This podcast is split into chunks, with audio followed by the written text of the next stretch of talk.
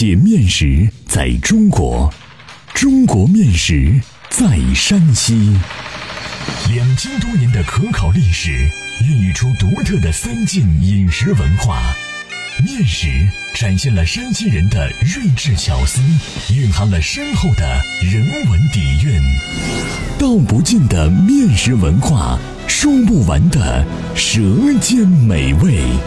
百集系列广播节目《山西面道》第十九集：葱花烙饼，相亲时的好消息。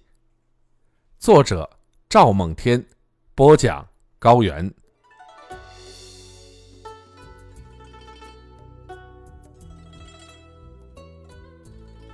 葱花烙饼是我省最为大众化的面食之一，因其制作简便且美味可口，备受大众喜爱。这一面食分布极广，三晋南北皆有食俗，不分城乡。它不仅是上班族理想的早餐，也是居家三餐皆宜的主食。就是招待贵客也不掉价，因此被老百姓誉为。饼中之王，葱花烙饼的做法和吃法虽然各地无异，但食俗因地域的不同而不同。在交城山地居民的饮食习俗中，其地位居于饺子之上，被看成是招待贵客的上品，特别是招待姑爷和亲家的时候，几乎是专供，以示尊敬和殷勤。葱花烙饼在当地有两个别称，一个叫“狗扯羊皮”，比喻的是食用时的情态；一个叫“烧蹄儿烫爪”，形容的是制作时的模样。两种叫法都是戏谑式的赞扬。亲家登门，特别是初结亲的女方家登门，没有不用葱花烙饼招待的。亲家往来备受邻里关注，从饮食招待上便可判断关系疏密。人们对两家关系紧密的亲家询问饮食是当地的一种风俗。这种明知故问是对睦邻的抬举，专门让邻里享受体面。女方家参毕启程经过村中时，若碰到邻里，邻里总会问一句。亲家给你吃甚嘞？这时候就会听到充满自豪的回答：“有甚嘞？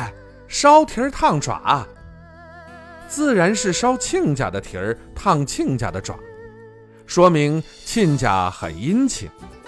若是男方遇到邻里，邻里问如何招待亲家的，男方家会骄傲地说：“能给他吃甚嘞？狗扯羊皮。”对于忠诚的狗，亲家能不好好招待？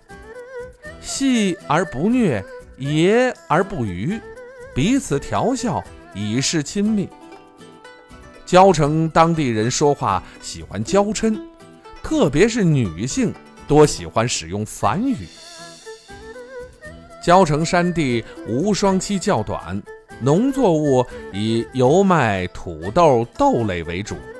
过去白面比较稀缺，农家食用的白面多是与晋中平原以物易物所得。白面作为细粮，用来招待贵宾，自然是情理所致。交城山地的相亲风俗至今不改，一旦有媒人说和，首先是男方到女家，双方相认。如果女方相中，午饭就吃烙饼。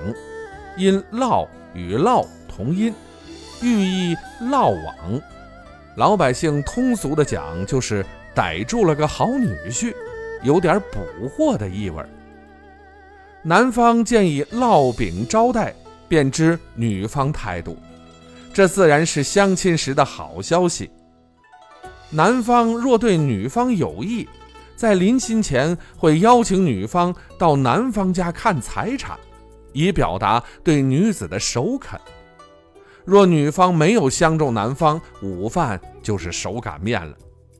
若男女严重不般配，为防止纠缠，就用手撅面片谢客，这是当地通行的风俗，意会即可。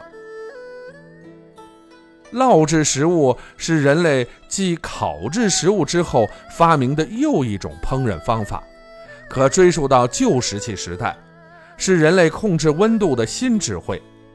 烤制食物近火易焦，远火难熟，不易把握。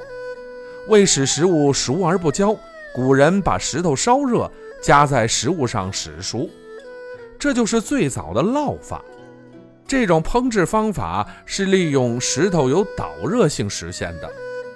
我省晋南的石子饼就是将烧热的石子夹在面饼上烙熟的。现代汉语词典里的“烙”字的第一解释是用烧热的器物烫，这是“烙”字的原意。制作葱花烙饼的主要引具是火称，它用生铁铸成。样子像铜锣，圆形中间烧鼓，扣在火上使用；也有平的，是翻过来像锅一样用。铁器时代的出现颠覆了烙的方法，可使食物加在器物上进行熟制。葱花烙饼之美，就是火称的杰作。制作葱花烙饼的原料有四：一是白面，二是植物油，麻油最为上乘。三是葱花，四是咸盐。制作时面要和得稀软一些，水温以夏凉冬温为宜。和好醒到后，先撒面坡于案板上，面坡要厚，再取面团于面坡上擀开成长方形。这时刷上麻油，撒上盐，铺上葱花。卷起压扁，用刀切成小条待用。等火成温度升高时，取四五个小条合为一股，用双手抻长一扭，盘成圆形，再擀成圆饼，就可以上称烙制。烙到两面焦黄即熟。我省作家赵树理先生生前因有一定的稿费外快，手头宽裕一点。